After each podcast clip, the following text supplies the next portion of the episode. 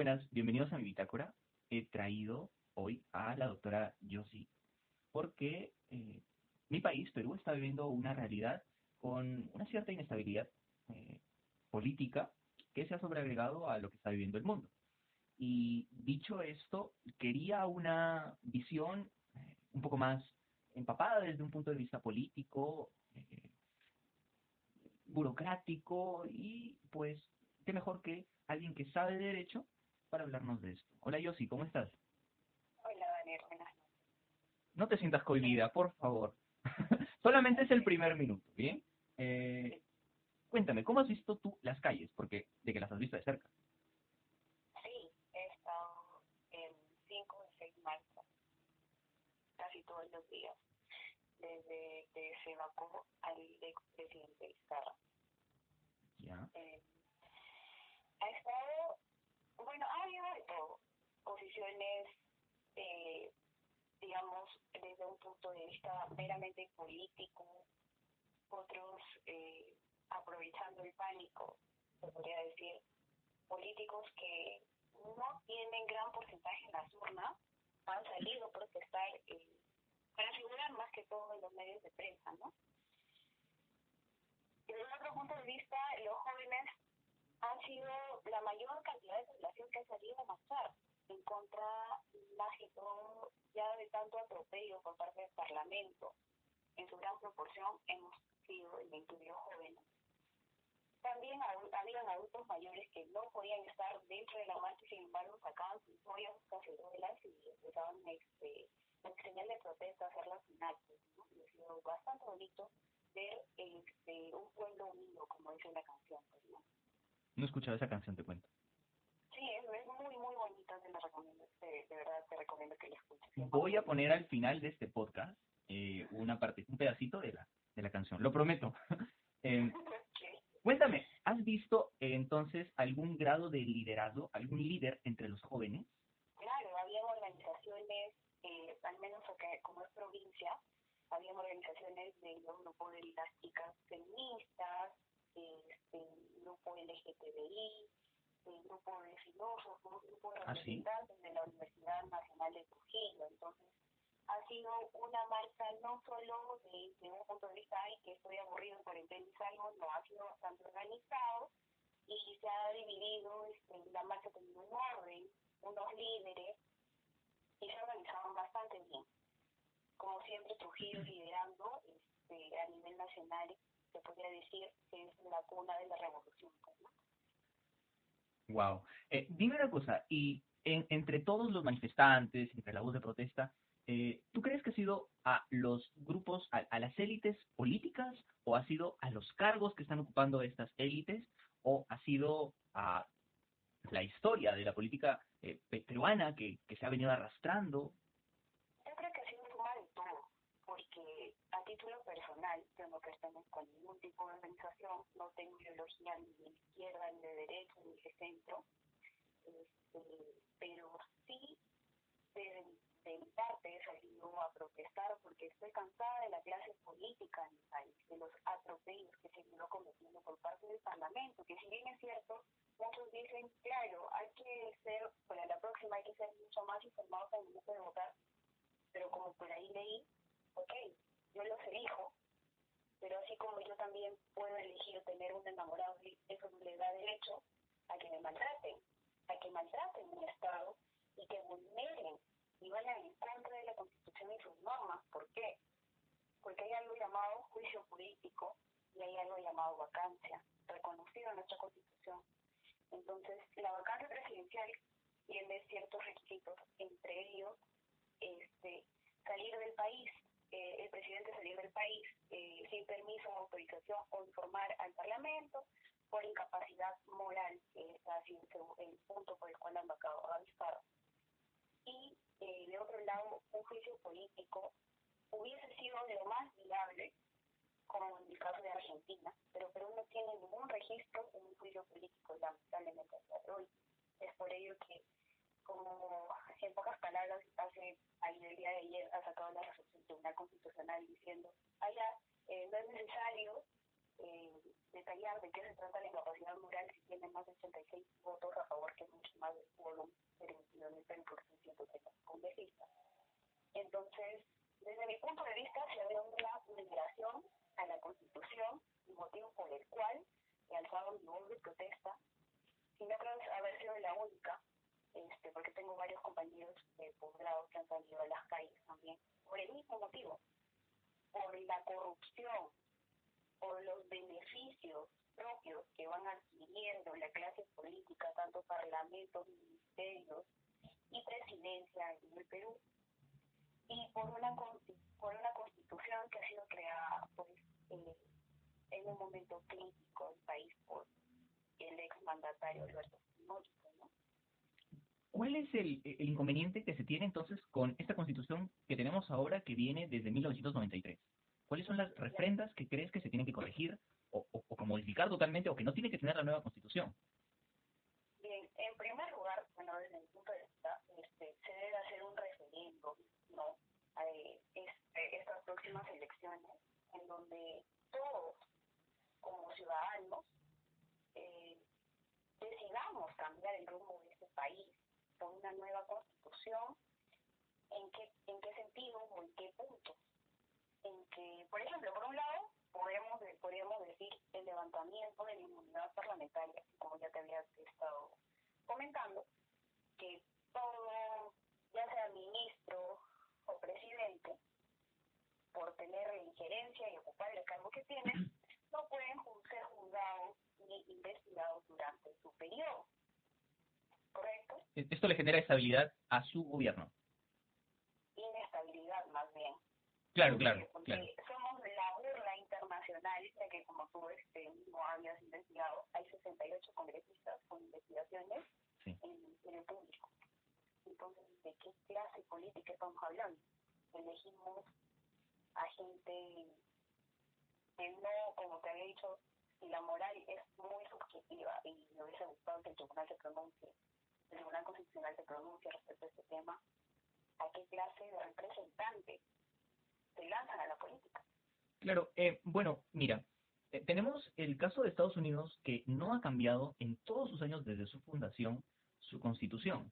Eh, y nosotros le hemos y nosotros le hemos cambiado 12 veces y ellos han hecho enmiendas.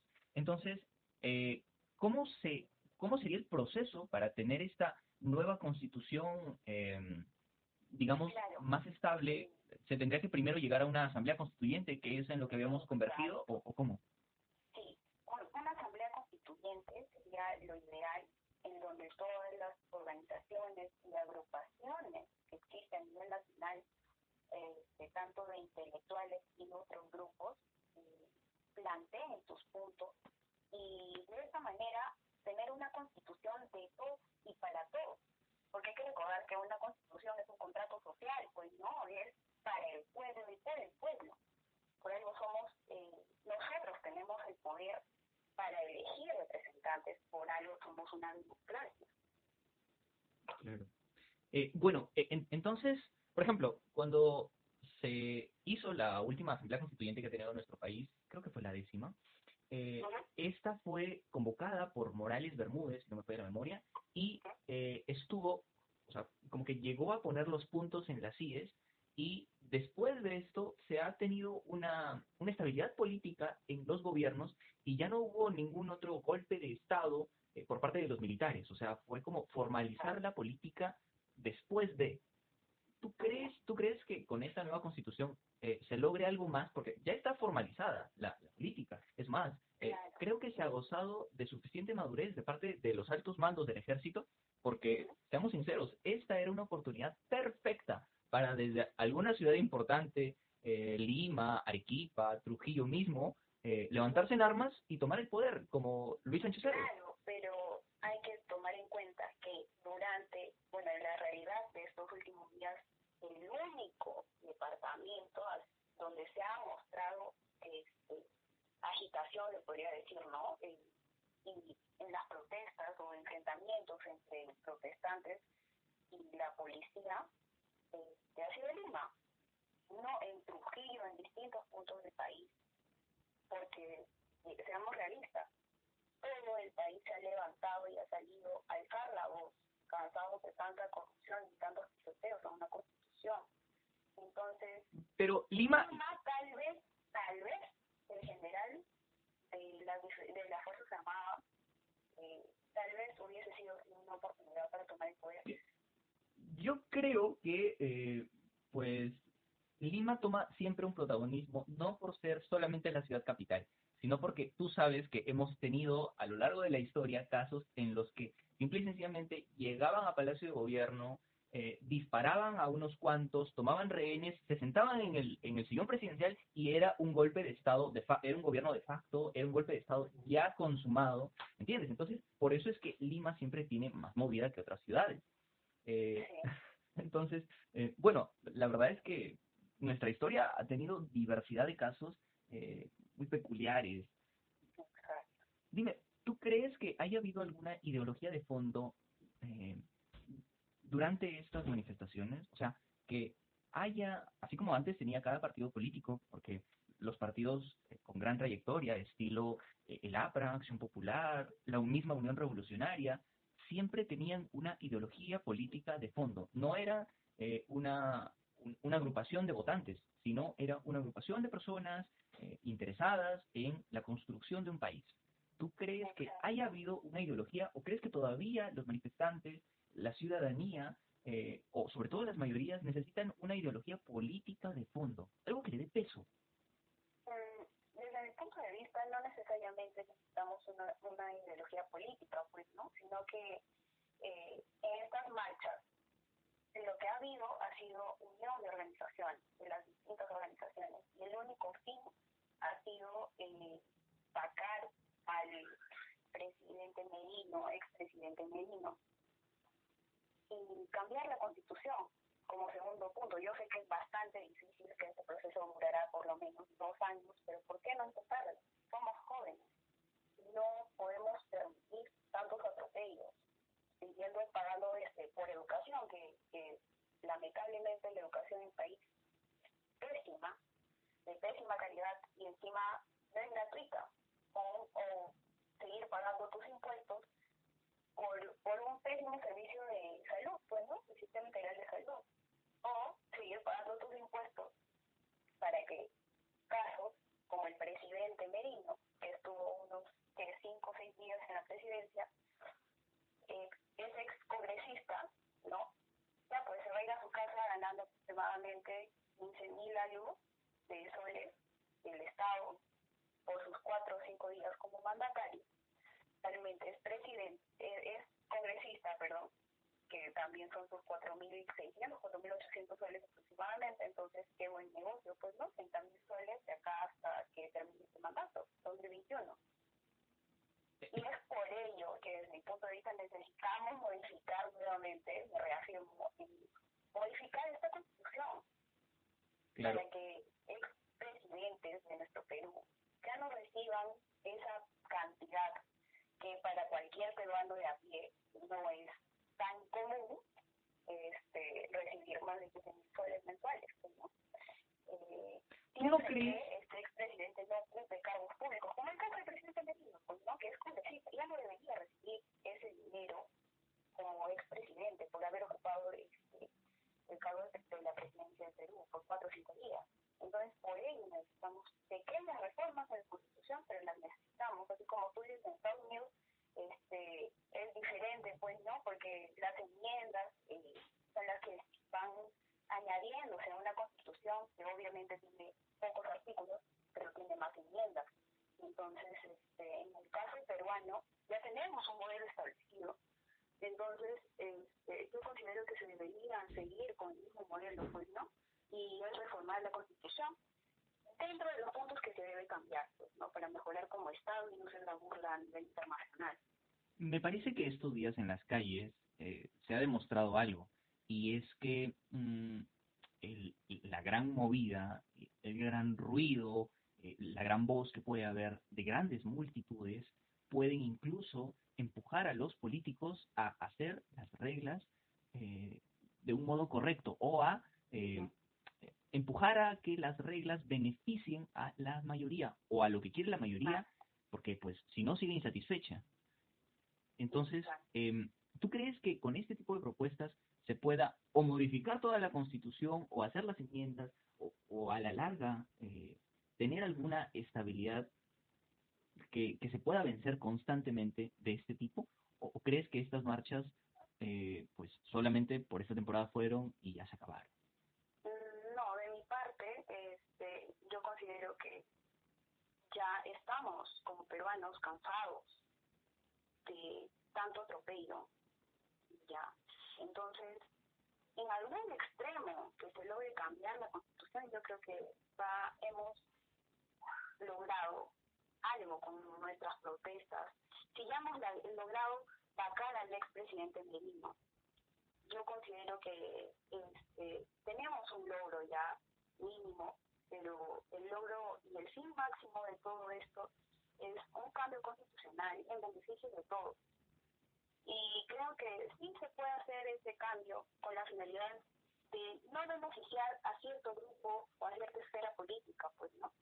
Sino en vez de una, yo pienso en una constitución en la cual logramos beneficiar a todos, en donde no tengan, no sean las clases altas las más privilegiadas, entre todos los peruanos. Ya. Eso suena mucho a utopía y, y sabes que, pienso así. Mm, ¿Conoces algún país en el que haya pasado esto? En el que haya pasado que con cambio constitucional ahorita Chile. Que, con una constitución cambiada las cosas hayan mejorado y estén yendo viento en popa. ¿Chile? Porque Chile... Chile acá, acá ha estado protestando en pleno COVID-19 y ha conseguido que se cambie su constitución. Y este proceso, como te digo, va a durar un año o dos años este, en donde se va a tener que las diferentes organizaciones pronunciar.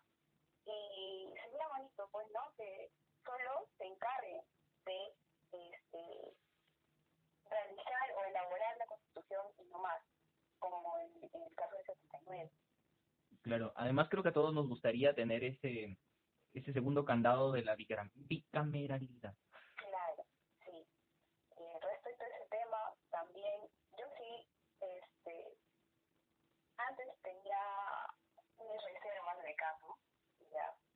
porque como te había dicho, yo no soy partidaria de ningún partido político, que podría decir, ideología política, porque para mí la clase política en el Perú, de 130 congresistas hay 6 o 7 que realmente tienen vocación de serlo.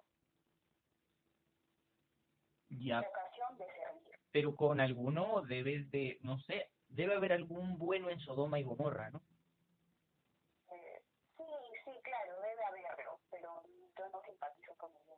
político y la clase política en Perú para mí, como te repito, está corrompida, necesita un cambio constitucional y como justo este, te había dicho en, la, bueno, hace rato, que había escuchado una entrevista del expresidente Mujica donde decía que si quieres hacer plata no te metas en política.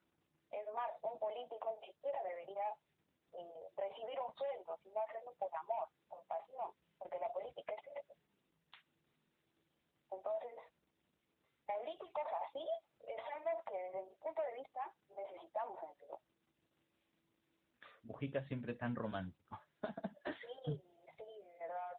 Incluso le preguntaron por qué no, tuvo hijos y sabes qué respondió. ¿Qué respondió? Porque estaba luchando por un país. Sí, Mujica Porque estaba luchando por un mundo mejor. A mí me llamó la atención cuando estuve leyendo la, la biografía de Mujica, porque antes Mujica había sido un revolucionario Sí. Él entraba a los bancos a hacer alguna revuelta con un arma y todos lo respetaban. Hay incluso un reportaje en Netflix sobre él. Eh, bueno, esperemos que con los días, con el tiempo y con la gente mejore la política, eh, la política democrática, sobre todo este, para las personas. ¿Algo más que quieras agregar al respecto? Yo creo que este es un tema bastante amplio y siempre nos queda algo. haría un cambio constitucional, no creo ser la única que piensa de esta forma, como ya te había dicho. Y con la finalidad no solo eh, de que las masas vulnerables sean más vulnerables, sino que las saquemos adelante y que éstas tengan acceso a una mejor educación, a una mejor, a una mejor calidad de vida, pues, ¿no? Porque digamos que hay un Perú eh, que está en la costa o en la sierra o en la metrópoli y es un Perú olvidado, ¿no? Y es por estas personas que un cambio constitucional para mejorar la educación de esos pueblos y de la gente que no tiene acceso tal vez ni siquiera a lo más básico e indispensable que es al recurso del agua. Porque sí, te digo que soy testigo de que todavía en el Perú, en pleno siglo XX, en pleno siglo XX, todavía no tiene acceso a agua potable, no tiene acceso a internet. Sí, es cierto, a pesar de todo el avance tecnológico del mundo, eh, supe el caso de un profesor que tenía que dictar sus clases por radio y sus, sus alumnos tenían que irse hasta un cerrito para poder sintonizar la radio del profesor. Es... Exacto. Y yo te lo digo porque mis papás justo son, los dos son profesores. Ah, tus papás eran los de los de reportaje. En una escuela en donde no hay buena señal, ni siquiera de celular. Por eso no los vas a visitar. Porque es lo único que llega. Wow. RPP Noticias o la señal abierta, que bueno, acá pues todo el mundo está con los canales de 4 y 6, pero allá lo único que hay es el canal del Estado, es de Perú. Entonces, sí, hay, hay gente que de verdad necesita que el Estado sea más subsidiario, porque como le comentaba un compañero, no llega a todos lados, es falso, el Estado este, descentralizado que tenemos llega hasta el Perú profundo, mentira, que en el pueblito donde yo vivía hay un juzgado de paz, no letrado, ni siquiera letrado, o sea, donde gente que ni siquiera es abogado, después Claro. tú vas a hacer tus denuncias, tus demandas. Solamente alguien que destaca de entre ese pueblito y tiene un amiguillo que es abogado y le dijo, ¿por qué no eres juez de paz? Sí te entiendo. sí te entiendo. Sí, entonces eso necesitamos, Daniel. Necesitamos un Estado más fiscalizador, un Estado más subsidiario, y una constitución que acoja a todos los peruanos por igual. Y claro, que no todos los partidos políticos, como me decía un amigo, tú sueñas en grande, me, me decía cuando le dije, los partidos políticos tienen que trabajar por un voto, o sea, si quieres que yo te dé un voto, dime cuáles son tus propuestas, cómo lo vas a realizar, porque la mayoría de la política en Perú es una política este, improvisada. Desde mi punto de vista es una política improvisada, porque hace años eh, una la presidencia de Perú prometió el oro, las estrellas, y cuando le preguntaron cómo le iba a hacer, se quedó callada. Pero es que esta, esta lucha es como, eh, no sé, que una persona intente elegir entre persuasión y seducción. Es cuestión de tiempo. Exacto. Entonces, en ello se debe trabajar y, por, y los partidos políticos no deben este, trabajar para ellos mismos. pues, ¿no? Como te decía, cómo solventan las campañas, las grandes campañas, de dónde se saca el dinero. Entonces, si hay un financiamiento para los partidos políticos por parte del Estado, yo creo que sería mucho más democrática una elección y mucho más imparcial, en donde ya no se esté investigando a expostulantes o a expresidentes por lavado de activos o por ser o por pertenecer a una organización criminal ya no estamos para eso en, en pleno 2020 con han estado que han tenido prisión preventiva han sido 76 meses de prisión preventiva un expresidente en la cárcel este condenado investigado por crímenes de lesa humanidad de qué estamos hablando de qué clase de vulneración de derechos humanos está hablando en esta ocasión pues Claro. Este, creo que me extendí un poquito. No, para nada, para nada. Estamos, estamos hablando de un tema muy de interés y quiero hacer una pregunta quizás un tanto personal. ¿Tú crees, eh, confías, tienes la esperanza, la fe, la convicción de que en algún punto, quizás eh, tras esta lucha, tras este antecedente, las cosas cambien? No sé, a lo mejor eh, no- las nuevas generaciones puedan ver un Perú con una estabilidad política, con una mejor condición de vida, eh, ¿crees que eso es posible? Si no es posible, se tiene que luchar para que sea posible, porque este bene- el beneficio no va a ser tuyo, sino de tus hijos. El beneficio para los hijos de tus hijos. Entonces yo sí considero que un cambio constitucional es lo mejor para el país. Lo dicho, cerramos con eso. Yossi, muchísimas gracias por habernos acompañado. Gracias a ti, Dani, cuídate Que tengas una buena noche. Un beso.